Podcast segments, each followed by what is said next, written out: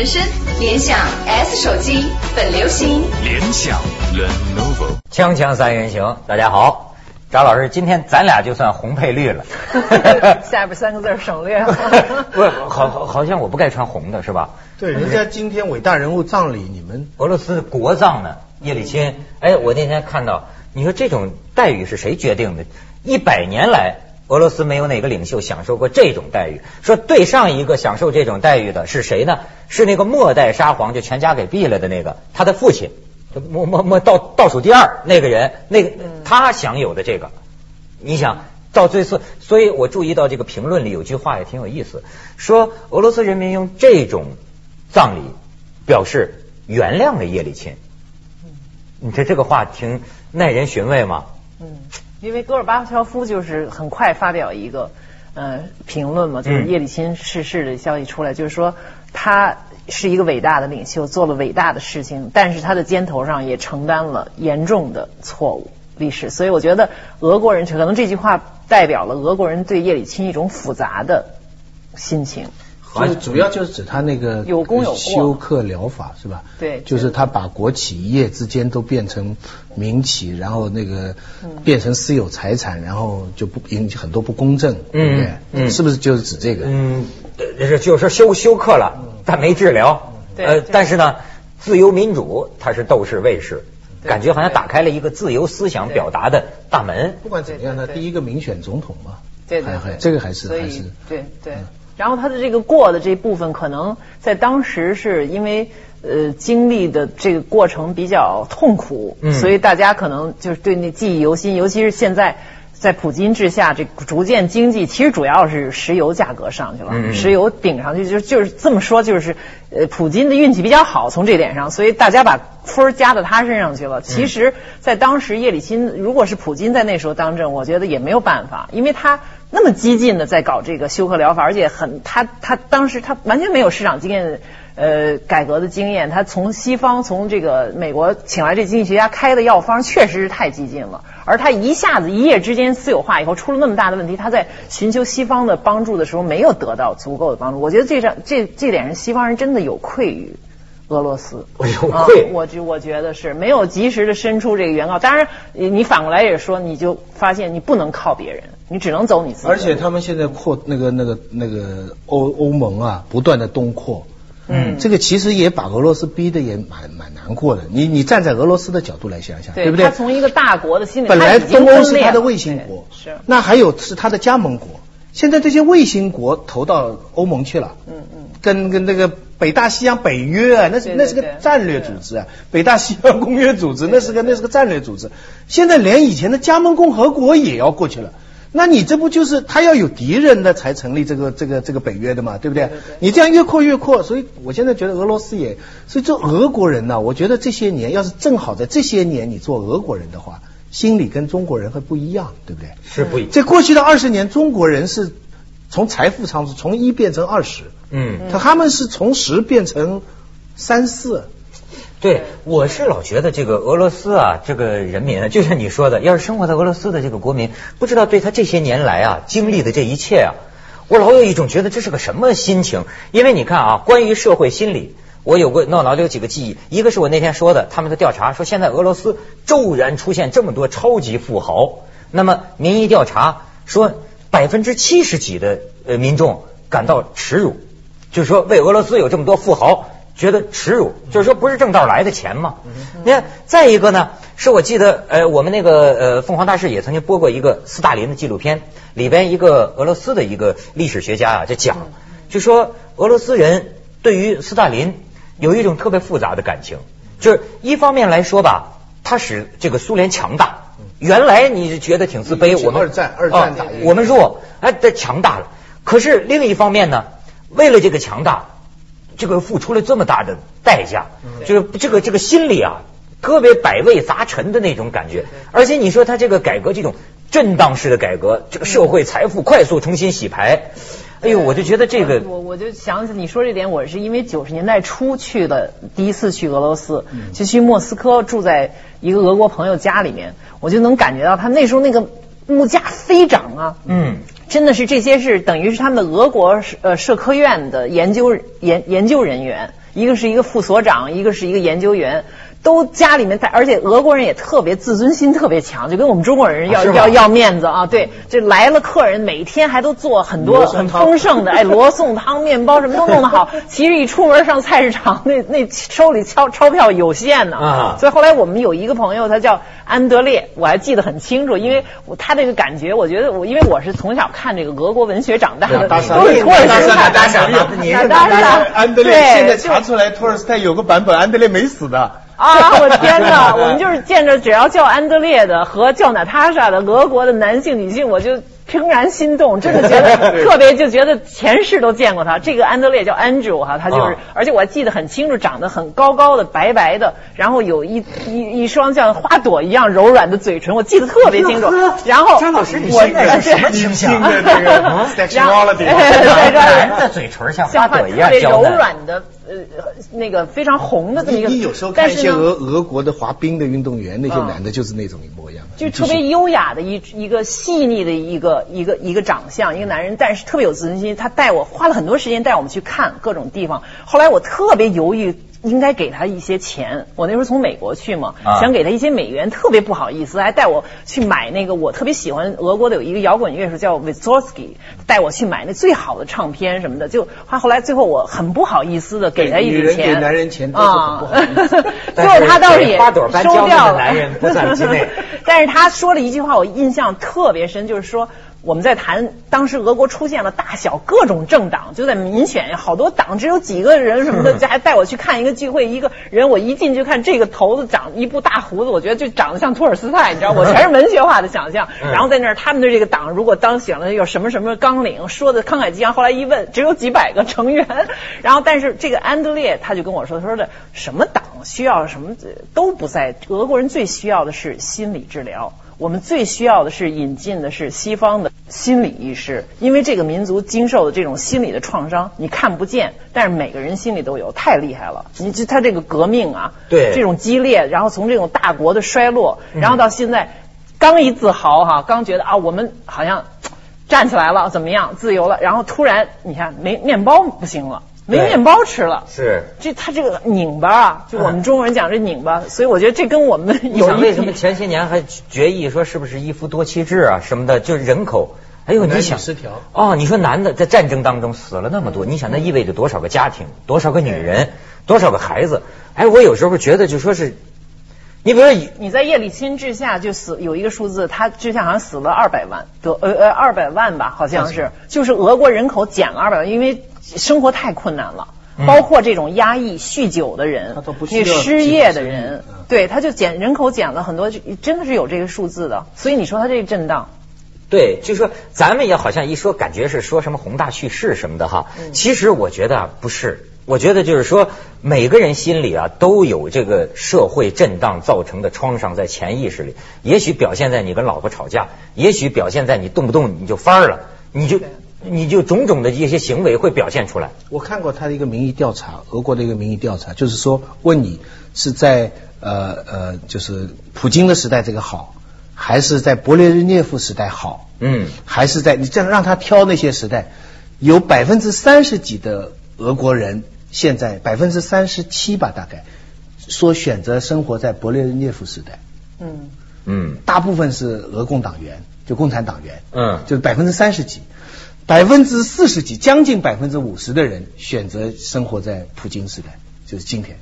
啊，另外有一些人就是拒绝表态啊，什么？这你你看他，他是一个很很大范围的一个表态。就跟现在咱也有些人恨不能回到毛泽东时代呢。但是你知道我在我看了这个东西的一个联想是什么？因为你知道我们现在生活在一个什么时候？你现在去碰到的人呢，股票都在飞涨啊，嗯，房子都在拼命扩大。啊。涨价，所以现在的中国人还人心浮躁，其实是不该啊。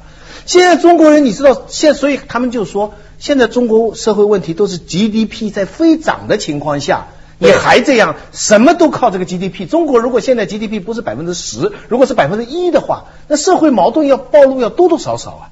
可是他们这个 GDP 那个时候几乎有几年是倒倒下来的。我倒觉得这点真感叹，就是马克思主义有一条，我还是觉得真的是站站得住的。这个这就是经济基础决定上层建筑，就是说，或者我们说它这个经济的它的生存基本生存决定它的情感是是是结构。是看你说的勃列日涅夫时代和普京时代，恰好是两个在苏联和现在的俄罗斯经济比较稳定，而且两个都背后靠的都是石油。勃列日涅夫时代那时候是中东石油一个价格很高的时候，七十年代吧还是什么时候？它油价顶在那儿，因为它是它是跟日本正好相反嘛，它不是靠它日本资源没有，所以只好拼命，它搞制造搞什么？它那那么大片的石油，它其实反而容易产生一种假象，我觉得，就普京现在他干什么都可以，车臣也没问题，收回这些新闻报界自由都没问题，大多数人还是拥护他，因为生活好。但是生活好，它不是中国，真是我们真是拼命在搞加工，在制造，在他的贸易啊。生活好，就是比叶利钦那个时候好。比叶利钦的时候好啊，比叶利钦对，我想起来了，就百分之几个。人选择生活在叶利钦时代。就是 那个统计可能就是那几个激进的知识分子那个 那几个人，就是选择叶利钦的那个时代，哎他也有的选的。徐老师，你不还有一个相面吗？不是观察吗？说是呃，这个俄罗斯先后几任的领导人，这个好像气质不一样。呃，那一动一静嘛，我我这个天下领袖，这个呃西呃，就我们不是讲这个分者必合，合者必分嘛？对对对你看看你看看列列列列宁就是很活泼的嘛。啊列宁接下来就是斯大林是比较比较严肃的嗯再接下来赫鲁晓夫是敲桌子的嘛，拿皮鞋敲桌子的嘛。啊，又比较猛。啊，再接下来勃列日涅夫是比较死板的，我看他的脸好像从来没笑过。那我们这儿也有，我们胡胡胡胡锦涛书记是比较比较庄严的呃庄严，比较端端庄，比较含蓄的。因为他温家宝是比较亲亲热的，还会流眼泪的。包括我觉得这次在日本的表演，我就觉得很欣赏。说实话，我觉得他会发完言以后给妈妈打一个电话，很人性味儿啊，打棒球，我觉得都很好。很好啊有阳光，有人性，挺好，挺好。我觉得，因为有人说啊，政治家都是作秀，嗯那政治家当然要作秀。问题你这个做的秀做的好不好，有没有一些真实的东西在在里面？对对对这跟你的可信度好多年前。黄子平就讲过一句话，就是说中国的文学是太政治化，而中国的政治是非常文学化的。哎，这句话有意思。我跟你讲，我觉得我们对俄罗斯的感情也很文学化。我承认这对，咱们先去一下广告，锵锵三人行，广告之后见。是不是？哎，像呃你们，当然你现在也年轻啊，就是你 你那个，这是不好说话，就是好像你们那个时候，我感觉都是唱什么那个莫斯科郊外的晚上啊，卡秋莎呀。你们那个时候是不是跟俄罗斯？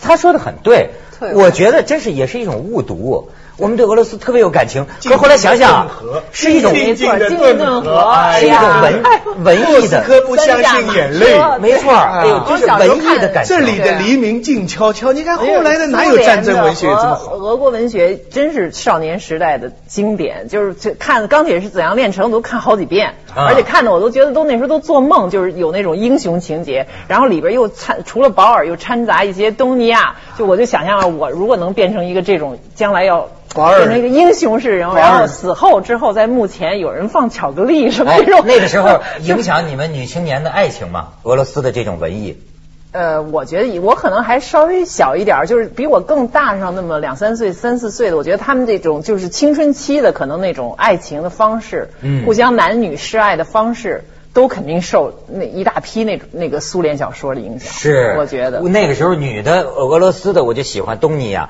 中国的我就喜欢电影里那王小棠那十万大山，对演你你看连你都演女特务是，真像鲁迅先生说的要白白的膀子。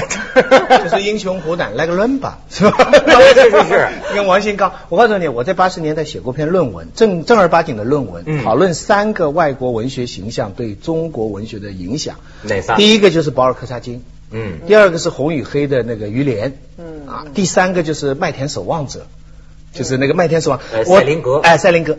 然后我当时呢认为他代表了，就是那个那个保尔柯察金是那种青春无悔的啊，嗯。那个于连是以恶抗恶啦，对。就是那种浪漫反抗上那个那个那个有有权贵的，嗯。那个后面那个是比较虚无孤独了。我我最后还写了，我说这个不是一个进化论的关系，这三种影响呢，它会长期并存，将来哪一种影响更深远的还很难说。我在后面用了这么一个结尾哈，我我真的万万没想到，到后来居然还是保尔柯察金的影响是最长远的。到目前来看，对中国文学，对中国文学，但是就是他他比他比于连比比比塞林格的就。八十年代曾经刘索拉他一批以后，我以为塞林格风就会就会很盛了。可是你看保尔柯察金的这个。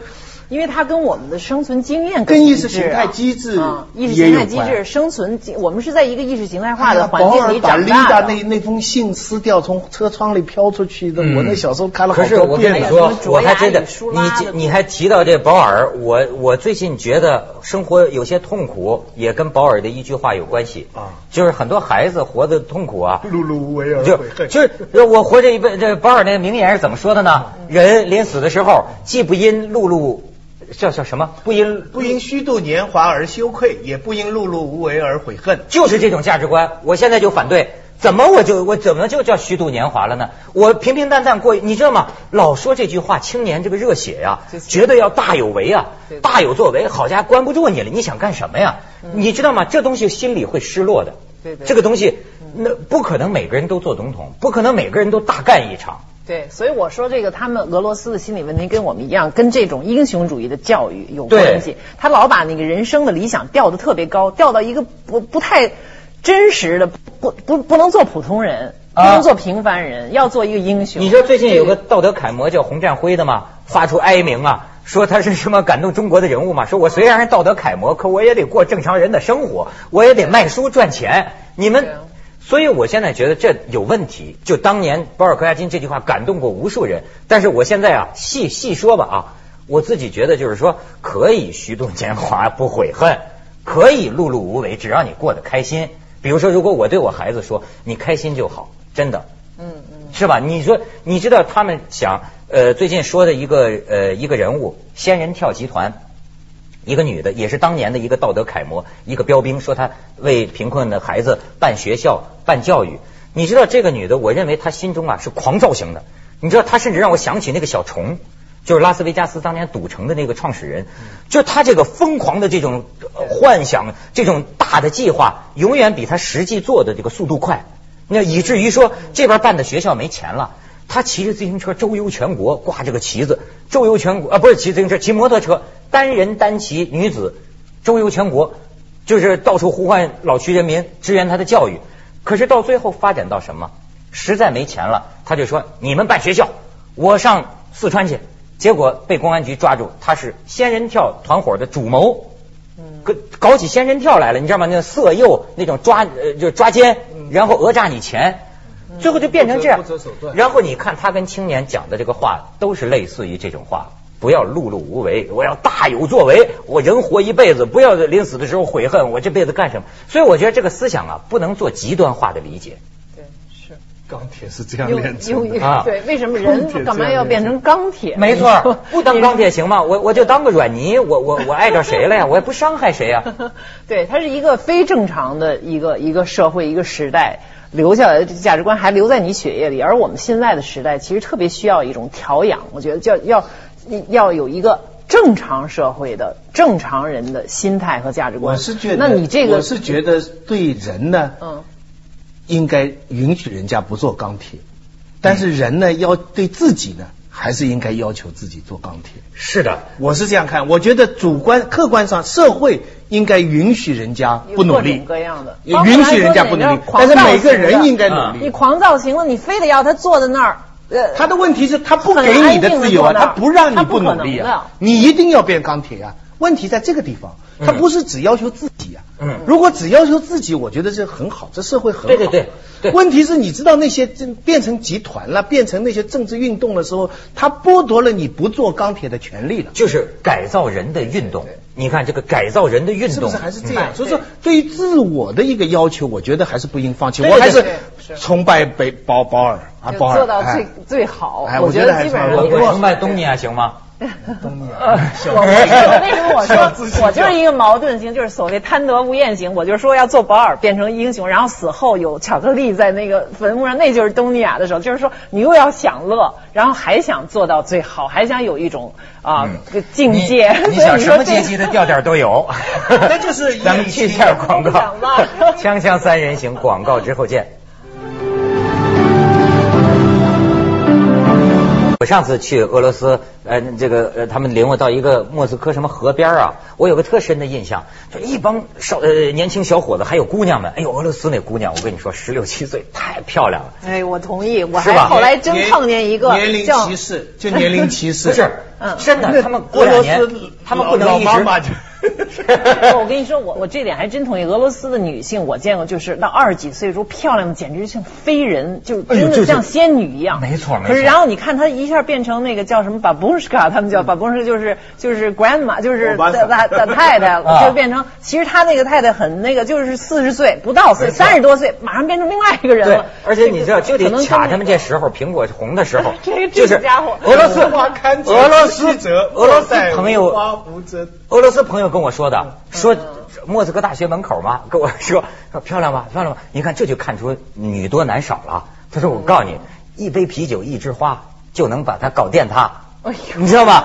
就是这这男的富裕啊，好家伙！不是，我不是说这个，我是说当时很深印象，一帮小伙子哈玩都脱了光屁股了都，这这这，呃但是他们那吃的不够。